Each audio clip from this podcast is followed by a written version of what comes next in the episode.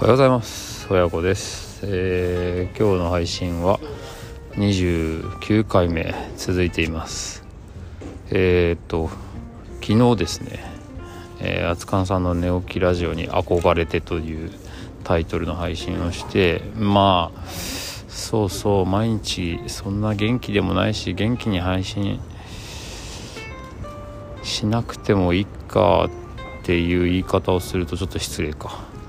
あんま失礼な意味合いは含んでないんだけどもまあちょっとあえてそういう表現をしましたが、えー、今日はまさにその言葉にふさわしいテンションですね。あのしんどい。何がしんどいかというとまあサラリーマン大学生であるということをですね。あの過去何度かお伝えしていますが今ちょうど4学期っていうのかな。あのまあ今年度の最後の、えー、まあ、単位取得のための試験の期間なんですがまあね例によってスキーに行ったりとかしちゃってるわけであの全然勉強してないのですよ。で今週末が締め切りだっていうことになって慌てて今詰め込みで試験を受けているんですが進まない進まない。ちょっとねあのいわゆるテストだけだと思って油断してたんですけどあの小論文みたいな課題があったりして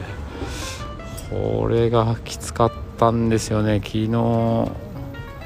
夜9時ぐらいまで仕事して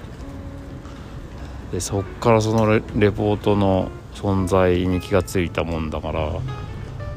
いやーちょっと容量悪いんですけど2時ぐらいまでかかっちゃって何も下調べしてないからね。2時ぐらいまでかかってその後まあ職場でね1人家に1人になれる空間があんまないので職場でやってそのまま帰ってえー3時前に寝てでまだ終わってないから試験がまだ残ってるんですよ。だからあ今朝早起きしてまたやんなきゃと思ったけど起きられませんでした。まさすがにね2時3時に寝ると5時に起きるのは不可能ですね。うん。まあでもねあのー昨日はほら大ニュースがあったのでロシアウクライナにロシア軍侵攻みたいな。なので、えー、7時前に起きて子供と一緒に子供のニュースという不可思議な配信を収録はしましたのでま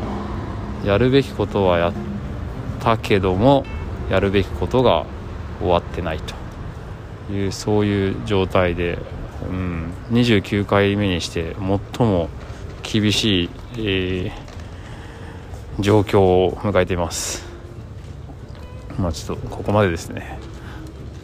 今日までにしましょう。この弱音を吐くの。まあという中でもですね昨日何何かこうそういうそのなんか時の流れがあったんでしょうか。サラリーマン大学生は辛いよというその前の前の配信かな？に対してですねひろみさんというハンガリー在住って書いてあったかな？うんなんかのその同じく社会人学生でいらっしゃる方がですねいやあの共感してくださってなんとか正気を保っています。ひろみさんありがとうございました。楽しいけど辛いってよく分かりますみたいなそういうコメントを頂いてですね、まあ、僕はそうですね楽しいけど辛いし辛いけど楽しいみたいなコメントを先ほど返したところです。もう今ちょっと辛いけど辛いになりつつあるんですけどまあそこはかすかな楽し楽しさをえあのひろみさんのおかげで思い出しつつ今日も仕事に勉強に頑張ろうと思います。あそうそう楽しいことといえば今日はね保育園に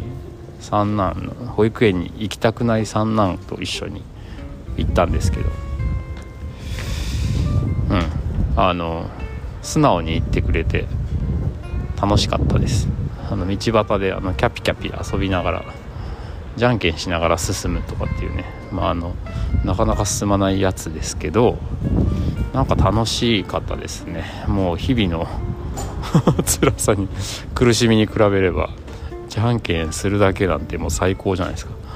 うん、そういう感じで今日はまあ楽しさも味わいつつそういう朝を迎えています晴天です最高の朝ですねうん最高の一日になりますように、え、今日はかなり低めのテンションの日でした今日も聞いていただいてありがとうございました次回はもうちょっと元気になってると思いますのでお楽しみに。